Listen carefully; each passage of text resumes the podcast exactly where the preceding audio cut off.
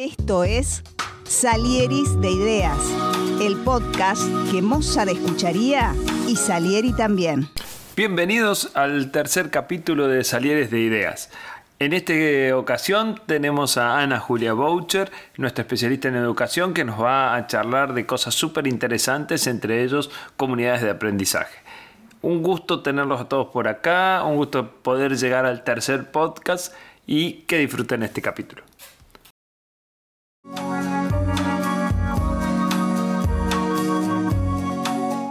Hola Ana, ¿cómo estás? Hola Albert, muy bien, muy bien, ¿y vos? Muy bien, acá en esta tarde tan linda por acá, que vamos a presentarte como educadora, especialista en aprendizaje de adultos, coach, especialista en recursos humanos, genia total, como te decía, tremendo, tremendo. Nos juntamos hoy a, charlar un poco de ideas de, este podcast que se me ocurrió con algunos amigos y que estoy acá preguntándole cosas interesantes a gente interesante. Así que va, una preguntita como para romper, romper el, hielo.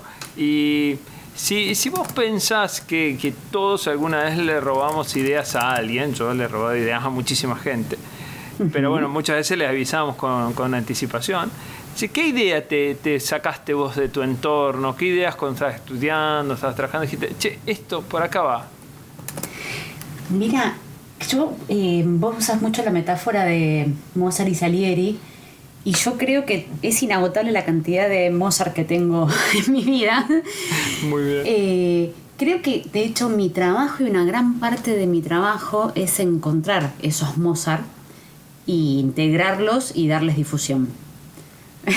Genial. en un punto no es que descubro la pólvora, sino que lo que voy haciendo es encontrar quién tiene una idea interesante y cuál de esas ideas aplican al contexto en el cual esté trabajando y operando eh, para darle voz y voto y que esa idea entre como herramienta. Por lo tanto, mis Mozart son muchísimos, Albert. Muy bien, muy bien. Es genial. Lo sé y te digo muy bien porque sé me has coacheado así rápido y cuando hicimos un curso, un gran curso que hicimos juntos del mundo de las ideas y sé que lo haces, sé que lo haces, sé que lográs poner las ideas eh, digamos en superficie. O sea, eso yo creo que es una gran cualidad que tenés vos y mucha gente, por supuesto. Pero, ¿cómo haces para poner esas ideas? ¿Cómo, cómo te surge saber que esa es la idea que, pica y no otra? Eh, eh, creo que hay una, un mix entre intuición o, ¿sabés que esto me viene? Mira, acá vamos a robar una idea, vamos a hacer uso de, de Mozart. Genial. Eh, y esto lo, escuchamos en Chamorro, pero lo hemos aprendido, él lo ha dicho de alguien más, que a su vez lo dijo de alguien más, ¿no? Eh, Kahneman, si no me equivoco, es el original de esto, y andás a ver de quién lo tomó Kahneman. Pero esta famosa intuición del experto. Ah, muy bien, muy bien. ¿Qué sería la intuición del experto? El, después de muchos años de leer mucho, de estar mucho en terreno, de trabajar con mucha gente que conoce, que sabe, de, trabajar hoy actualmente con colegas que admiro profesionalmente y de quienes aprendo constantemente, llega un punto en el que ya no sabes si lo que estás haciendo es porque tenés la lectura y la bibliografía que corresponde o es mitad intuición, mitad te viene porque ya venís de haber recorrido un montón de camino hasta llegar a esa respuesta. Pero me parece que hay una mezcla de entender y leer la cultura organizacional en la cual esté trabajando, eh, el problema concreto que está apareciendo y el no parar yo de leer y de buscar estímulos constantemente alrededor. Muy eh, bien, vos decís para reciclarlos. Las ideas se encuentran en las mentes preparadas, es así. Es algo que creo bastante, porque yo también le soy inquieto en tratar de investigar, de leer, de hacer, pero creo que lo que más hace, no sé si me crea una nueva idea, pero me abre las, las antenas como para, para, para encontrarlas. Sí, sí, totalmente. Me gustó esa frase de las ideas aparecen en las mentes preparadas. Sí. es estar con el radar abierto, ¿no? Yo creo que eso es uno de los desafíos más grandes, más cuando nuestros trabajos, no sé qué pensás vos, o el trabajo de todo el mundo actualmente, tiende más a alienarte que a abrirte. Es decir, todo, el, todo lo que hacen las consultorías, los coaches, muchas veces es destrabar. No, no, no, o sea, si vamos a, a zarandear, realmente todo está dentro de la persona, pero el que viene de afuera destraba. Sí, el que viene de afuera destraba, hay algo de zarandeo, eh, pero también hay algo de, de, escuchar la necesidad de cada uno, ¿no? Yo no, no me creo una persona con la respuesta correcta. A mí no me aparecen las ideas mágicamente. Yo tardo un ratito en, en llegar a, ah, creo que por acá podría ser. Y ese tardar en llegar al creo que por acá podría ser, hay un poco de escuchar eh, al cliente, a la persona, a la problemática que esté emergiendo, eh, de compartir el problema con otros, de pimponear, de masajear esa idea un tiempo. Eh, y ahí es cuando también aparece la solución. A veces es construida con el mismo cliente o con con la misma persona que plantea la dificultad o el desafío a aprender, a transformar. Bien. Dentro de tu profesión, que ahora está más relacionada a recursos humanos, a veces también a, tu nuevo emprendimiento, esto de, de, modo aprendiz, que después nos vamos a pasar bien todos los datos para que te puedan seguir los millones de personas que nos escuchan, eh, o que nos escucharán algunas veces. Pues, esto puede ser un capítulo clásico, nunca lo sabremos. No ahora, con el diario del lunes. Eh, es, eh, ¿Qué te parece dentro de tu, de tu expertise actual que son los errores que comete tus colegas o quien trata de hacer? Por ejemplo, yo te, doy del lado mío, del lado de la gestión de administrativa, del lado de finanzas tiende mucho a simplificarse las cosas. O sea, tiende mucho a verse como que los problemas del otro son lineales. A, entonces B. Es decir, mira, todas las soluciones, muchas veces empiezo con esto, o sea, todas las soluciones A, entonces B ya se le ocurrieron al que está ahí puesto en el puesto. ¿eh? No es que, el otro es tan, tan, tan limitado. Todo lo contrario. Vos tenés que ir buscando otras cosas.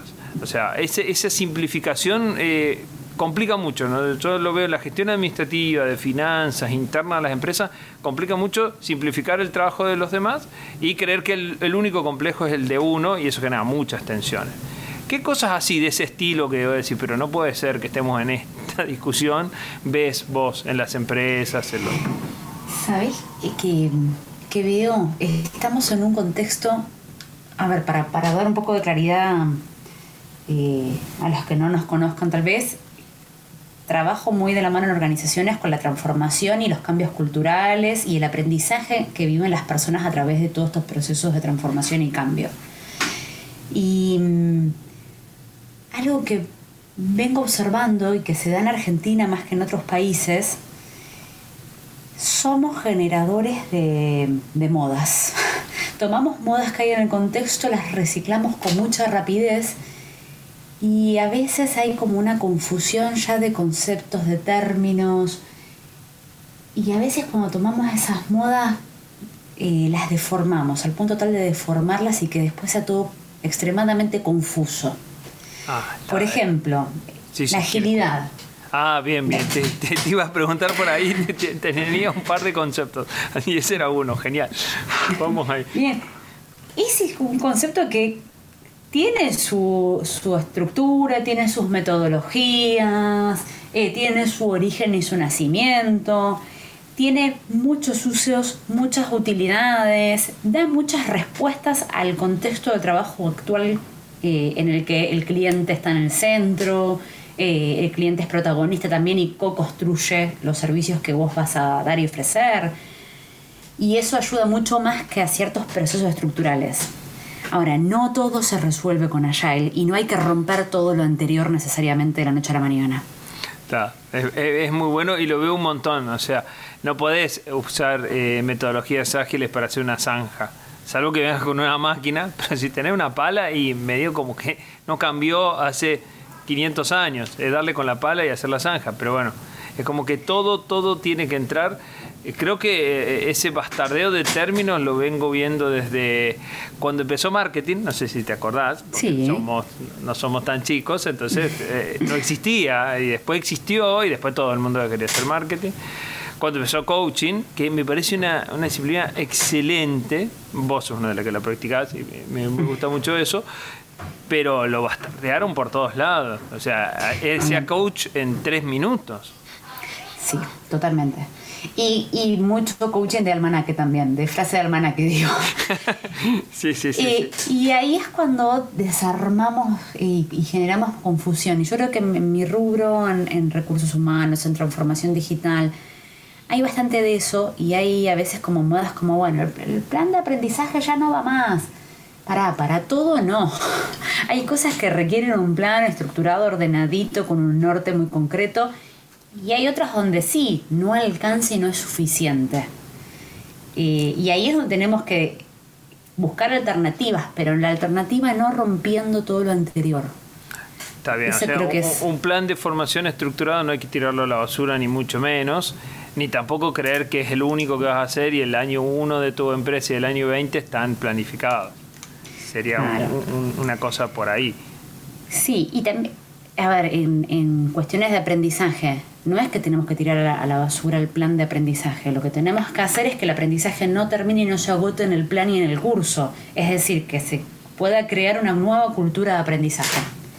Y cuando hablamos de una cultura de aprendizaje no es que la gente vaya a cursos. ¿Qué es una cultura de aprendizaje? Es que lo que vayamos aprendiendo a medida que estamos creando nuevas soluciones a nuevos problemas se viralice con más facilidad, se comparta, se reflexione y se capture, no se nos pierda. Por ahí va la cultura de aprendizaje, no desarmando el plan y que al final nos quedemos sin nada. Bien, te, te digo que, que es un... Yo me acuerdo en términos, mirá, mirá lo lejos que estoy del LGPTR, eh, costos, costos que una materia re dura, reestructurada, todo, tuvo sus modas, eh, había un costeo ABC por actividad, que también cuando surgió era todo eso o nada, y después cayó en desuso, y, y no está ni tan mal para que haya caído en desuso, ni venía a ser la solución de nada. Eh, entonces creo que los extremismos me parece que no, no generan buenos resultados. O sea, hay que. lo- Los gradualismos en otra parte tampoco, pero bueno, en, en esto de tirar todo por la borda, me parece que no, que no suma. Eh, Te hago otra consulta, pensando en, aprendizaje. Sí. Eh, ¿Cómo se desaprende algo? Mm. Qué difícil. Eh, ¿Cómo se desaprende? Y acá es, esto es uno de los desafíos más grandes que tenemos. Yo creo, soy más de la teoría que más que desaprender es eh, construir sobre lo que sí tengo.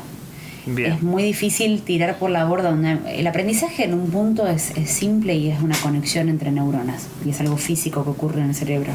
Exacto. Eh, y una vez que hay neuronas conectadas, hay un camino hecho que el cerebro le es más fácil y más cómodo recorrer el que está hecho que generar uno nuevo, es decir, hacer una conexión nueva. Sí. Ahora, si para hacer una conexión nueva tengo que desarmar la otra conexión que ya estaba, yo digo, capitalicemos la conexión que estaba y además de eso hagamos la nueva. Si no, Bien. doble o triple esfuerzo. Eh, Y la resistencia sí- es más grande. y sí, porque si me desarmar lo que ya tengo armado, tal vez capitalizar lo que tengo armado y sobre eso construir lo que venga. Y ahora hay veces que es como contraintuitivo o lo que viene no empalma exactamente con lo que traigo. Bien. Y ahí está el desafío mayor, pero ir a luchar con lo que traigo lo veo como más complejo que abrazar lo que traigo y comprender que también hay otras maneras de resolver, de hacer, de pensar. Y, y una vez que abro otra manera distinta de ver las cosas, y tal vez, bueno, elijo soltar la anterior, pero Perfecto. Cuando, cuando veo la, la funcionalidad de uno y otro, cuando veo la utilidad, cuando veo que por qué es mejor. Sí, y, y también va a depender de qué tan arraigado está ese otro aprendizaje que tal vez eh, el que ya traigo.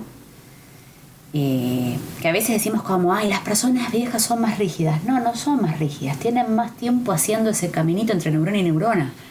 Y está ese camino, ya es una autopista. sí, sí, sí, Eh, sí. No la pueden borrar tan fácil. Ya le pusieron asfalto, luces, Ya está no la vas a borrar. establecido. Sí, no es lo mismo que un...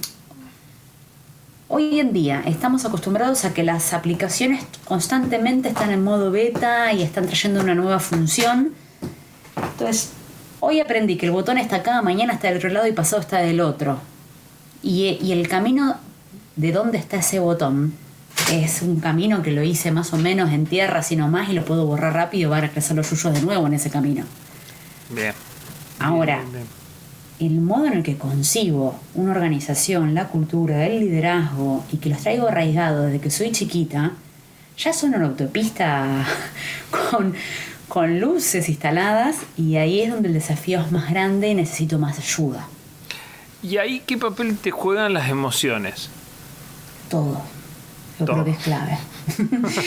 Todo, todo. o sea que ahí es donde, donde todo puede ser a favor o en contra del cambio según cómo lo procesa cada persona emocionalmente. Sí, y de hecho hay una pregunta que hacemos a veces en algunos ejercicios, en algunos cursos, que es eh, una pregunta, una pamada, ¿no? Pero ¿qué te pasa a vos? ¿Qué emociones te aparecen cuando alguien te dice que tenés que cambiar?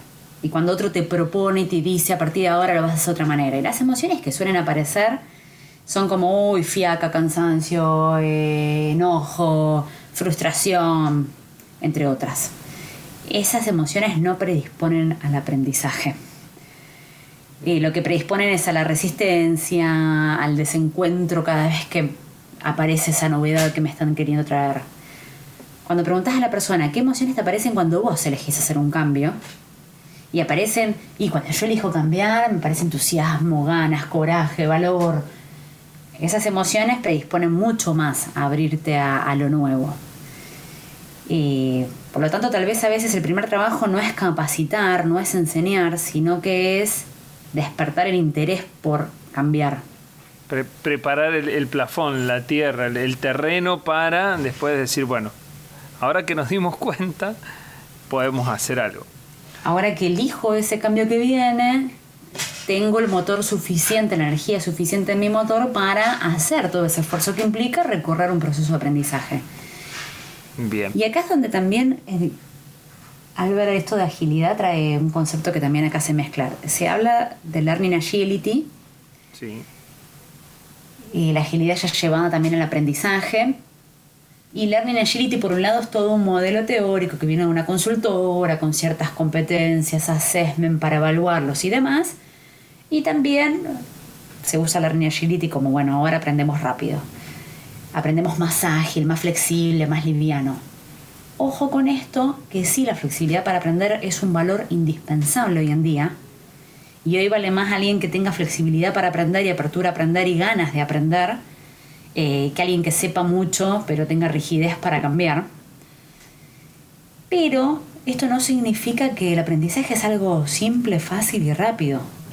Bien. Es un proceso que requiere voluntad, decisión, constancia eh, y, y- y mucha metacognición, mucho parar a reflexionar, animarme a hacer, parar a reflexionar, compartir con otros, animarme a hacer de nuevo distinto. Y es una decisión de vida casi.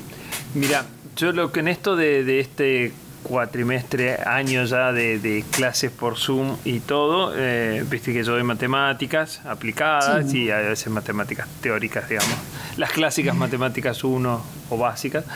Y yo le digo a los chicos que el, el esfuerzo para ellos es realmente muy grande, porque, no sé, te, te doy este ejemplo a ver si calza con lo que... Sí. eh, Una cosa es que uno haga un curso por internet de lo que quiera, qué sé yo, a mí me encanta este programa nuevo que se llama Power BI y alguna vez charlamos. Entonces yo me, me como los 32 videos de YouTube, el tipo que habla y de, capaz la mitad de la lección no me interesa porque es para programador, pero después viene una parte que sí.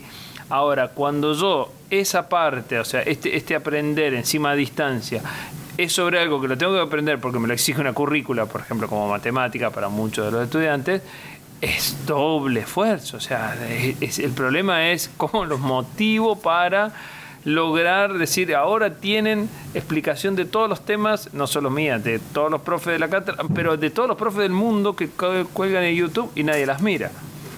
Bueno, algo que nos desafía también este contexto, Álvaro, el aprendizaje tiene una parte y una cuota que pongo yo, de mis ganas, de mi esfuerzo, y, y hay algo individual que ocurre en mí, pero hay mucho del aprendizaje que sea en lo social.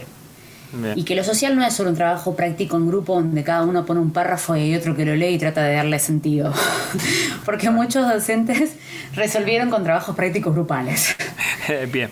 no, nada, nada bien, pero bueno, la solución fácil, digamos. Claro, que es la, como la más cómoda. Hay mucho del aprendizaje que se da en el compartir con otros. Eh, y, que hoy eso mediado exclusivamente por la tecnología a partir de la, del aislamiento que tuvimos que hacer, se hace más complejo y ahí es donde las comunidades de aprendizaje eh, cobran protagonismo y son más necesarias que lo que han sido hasta ahora. Ah, qué, qué, buen concepto comunidades de aprendizaje. Yo creo que nosotros lo vivimos en el, en el mundo de las ideas. Sí en donde como todo el mundo venía siendo especialista entre comillas de su rama, todo el mundo hacía como las viejas películas de, caballeros eh, medievales, ¿viste? dejaba las espadas en la, en la puerta y todos somos iguales. Y eso regeneró una comunidad de aprendizaje genial, porque realmente nadie estaba por arriba y, podía hacer muchas cosas. Sí, y también las comunidades de aprendizaje, eh, en ese caso, en la comunidad de aprendizaje que compartimos nosotros, que es el... Hoy venía el formato de grupo de chat de, de WhatsApp, ¿no? Con los compañeros. Lo sí, del mundo de las ideas. del mundo de las ideas. Sí, porque en su momento nos teníamos nuestros encuentros presenciales y demás. Pero hoy incluso con ese formato, y que igual es una red en la que nos vamos encontrando grupos más chicos para ir haciendo cosas juntos. Ahí hay una riqueza especial que es que cada uno viene de un... tiene anteojos distintos. Bien. Sí, yo creo que esa curaduría del, del grupo eh, de Jerry y Meli fueron fundamental. Sí, totalmente, porque cada uno trae unas gafas distintas y eso es lo que enriquece. Ahora, así todo, yo también tengo grupos y comunidades de aprendizaje de todas personas que más o menos tenemos el, mismo, los mismos anteojos, que también son útiles porque yo ahí eh, tal vez llevo un problema concreto que tengo eh, que es muy de mi métier y que necesito la mitad de un colega para seguir aprendiendo. Pero ese colega, aunque tenga mis gafas, unas gafas parecidas a las mías, tal vez lo ve desde otra mirada, hay una experiencia que trae un recorrido distinto al mío y ve algo que yo no estoy viendo y me lo, me lo regala o también me comparte su problema y yo voy practicando, jugando a cómo resolvería yo el problema que esta persona trae. Yo creo que en ese tipo de, de, comunidades que pasa en, los contadores, los de finanzas, en, todos los que son en iguales, lo que está muy bueno es que no le tenés que dar la introducción. Yo creo que lo mejor que hablar con un colega es que vos no tenés que explicar cómo viene el tema. Vos explicás el problema directamente, se lo tirás arriba de la mesa y todo el background ya lo sabe porque le pasó, porque lo entiende. Y eso ahorra mucho, mucho tiempo, mucho, mucho de explicar que, también le da otra visión, porque la otra persona viene con el tema medianamente sabido y tiene una visión desde su experiencia. Entonces te, te, dice, no, pero por acá no es. Ah, mira vos. Pero no tenés que explicar tanto. Este, que, eh, yo creo que en eso es muy bueno charlar con un colega. Totalmente, totalmente. Y mm, algo que agrego a esto de las comunidades de aprendizaje que me parecen como tan valiosas y necesarias y, hoy más que nunca, ¿no? Porque hoy ya los desafíos no hay respuestas exactas. Y algo más que se suma en esas ¿Sabes quiénes tienen muy buenas comunidades? La gente del mundo Agile, que recién los nombramos tanto. Ah, ah, y tienen ah. un ejercicio de trabajar en comunidades de aprendizaje que es maravilloso y que está permeando en el mundo de recursos humanos que le costaba más el compartir información. Ah, muy bien. Sí, sí, sí. El, el, tema de, los, de las metodologías ágiles también viene mucho del, de la parte de software y creo que ahí el compartir es uno de los de las maneras en que creció toda esa industria, por llamarlo de alguna forma. El, otro día encontré el ejemplo de un chico que tiene una biblioteca de smart contracts en Ethereum. Míralo, es recontra específico que te cuento. Pero los flacos la compartieron toda y con eso se generaron el prestigio. Y el prestigio les llevó a que todo el mundo los contrata a ellos para ver si un contrato de textos inteligentes en criptomonedas, que sería toda la traducción un poco más humana, eh, es bueno o no. Sí, compartir siempre suma y es una de las cosas que a veces cuesta un poquito. Pero conocimiento, el aprendizaje hoy en día, si no lo comparto, es como que se agota y se muere.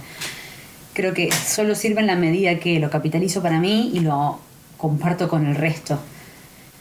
Ana, te, te pregunto, ¿qué, ¿qué, libro o material o cosas recomendás eh, que te parezca útil para tu profesión, para encarar el mundo profesional ahora, para encarar, qué sé yo, la vida, si te animás, o, o no tanto?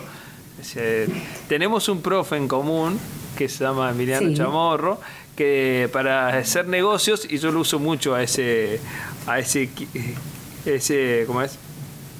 cliché de decir eh, nadie puede hacer nada en negocio si no vio el padrino. Entonces, eh, huya de esta clase.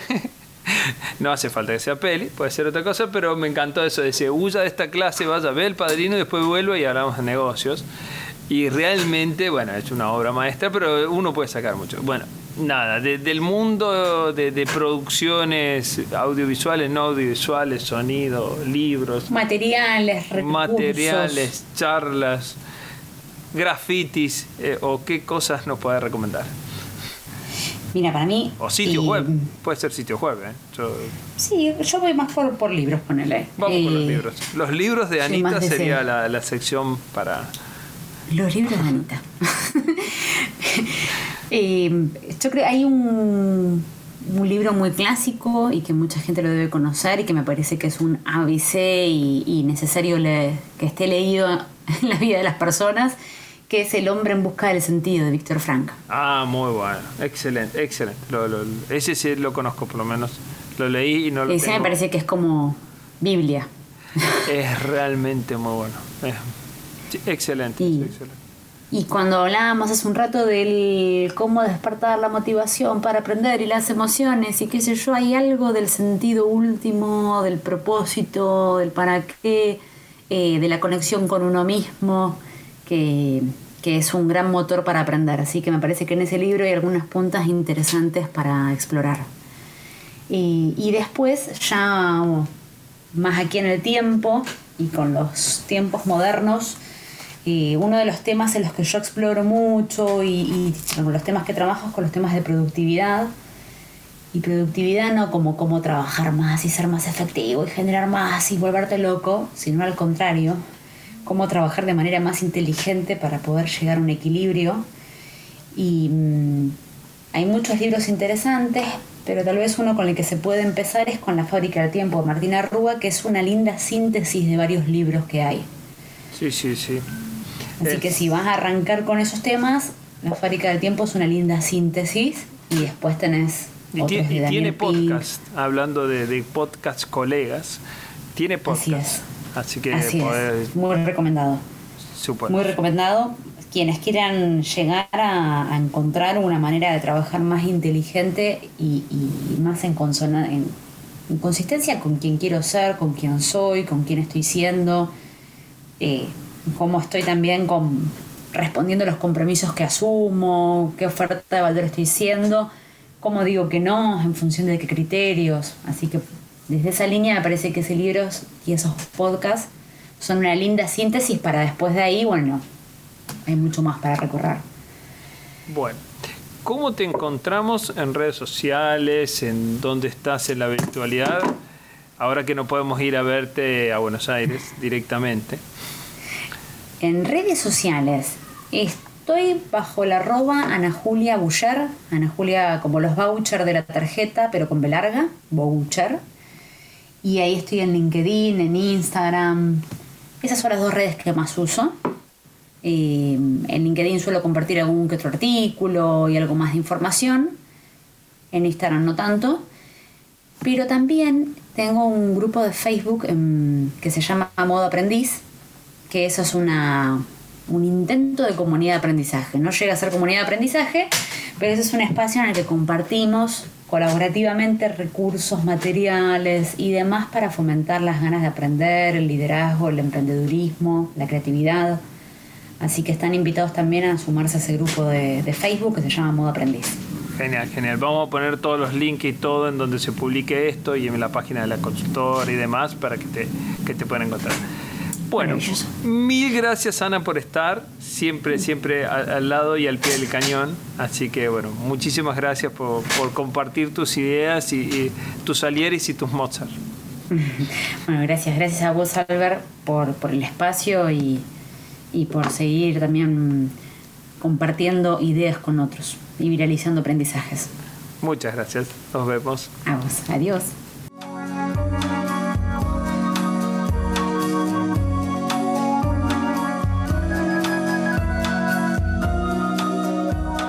Esta es la sección apps recomendadas. Hoy nuestra app recomendada es Telegram. Eh, esta semana sucedió algo raro en el mundo, no sé cuándo cada uno escucha este capítulo, pero bueno, una publicación de nuevas políticas de difusión de datos por parte de WhatsApp alteró a los usuarios y los hizo pasar a esta aplicación de mensajería instantánea que se llama Telegram, que existe hace varios años. Yo la vengo usando hace bastante, hasta para mensajería interna en algunas empresas, y ¿Por qué la recomendamos o por qué la recomiendo? Por una cuestión primero de eh, espejo, es decir, es la misma aplicación para el teléfono que para la computadora. Eso nos facilita bastante el trabajo, permite compartir archivos grandes, permite no tener límites en los grupos de, conversación y además nos permite para los usuarios que nos animamos un poquito más programar chats eh, robots de chat, mejor dicho, que eh, pueden contestar preguntas automáticamente, ya sea sobre archivos o sobre preguntas establecidas. Eso nos da bastante referencia y realmente es una nueva manera de, ver esto de la mensajería instantánea. La ventaja o desventaja respecto de la privacidad no sé si está tan clara, porque de hecho uno está exponiendo conversaciones y datos a otras personas, uno nunca eh, termina de saber qué puede hacer otra parte del mundo con esos datos, pero bueno, es parte de estar en el juego de compartir esta, esta información. Así que la, aplicación de este capítulo, la aplicación recomendada es Telegram, pruébenla que no se van a defraudar, diría las viejas eh, políticas argentinas. Pero no, realmente es muy recomendable.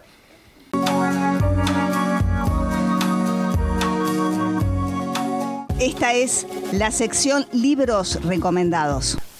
Hoy en libros recomendados, más allá del súper recomendable que nos dejó Ana eh, del hombre en busca del destino de Víctor Frank, eh, tenemos los originales de Adam Grant. Eh, casos concretos sobre por qué llegaron a tener éxito determinados innovadores, determinadas personas que sus empresas realmente rompieron moldes, fueron originales. Eh, la inconformidad como manera de, ver las cosas. Lo que tiene muy bueno este libro es que explica por ahí eh, alternativas a la, clásica idea del inversor como un camino dorado, aunque ya está bastante claro que eso no es así, pero bueno, como diferentes perspectivas, inversores que lograron vender lentes de aumento en un mercado americano que no los percibía, eh, que se dedicaron mitad de tiempo y después todo. Bueno, ¿cuáles son las características que los hizo originales? Súper recomendable, eh, muy conseguible por todos lados. Los originales de Adam Grant es el libro de este capítulo.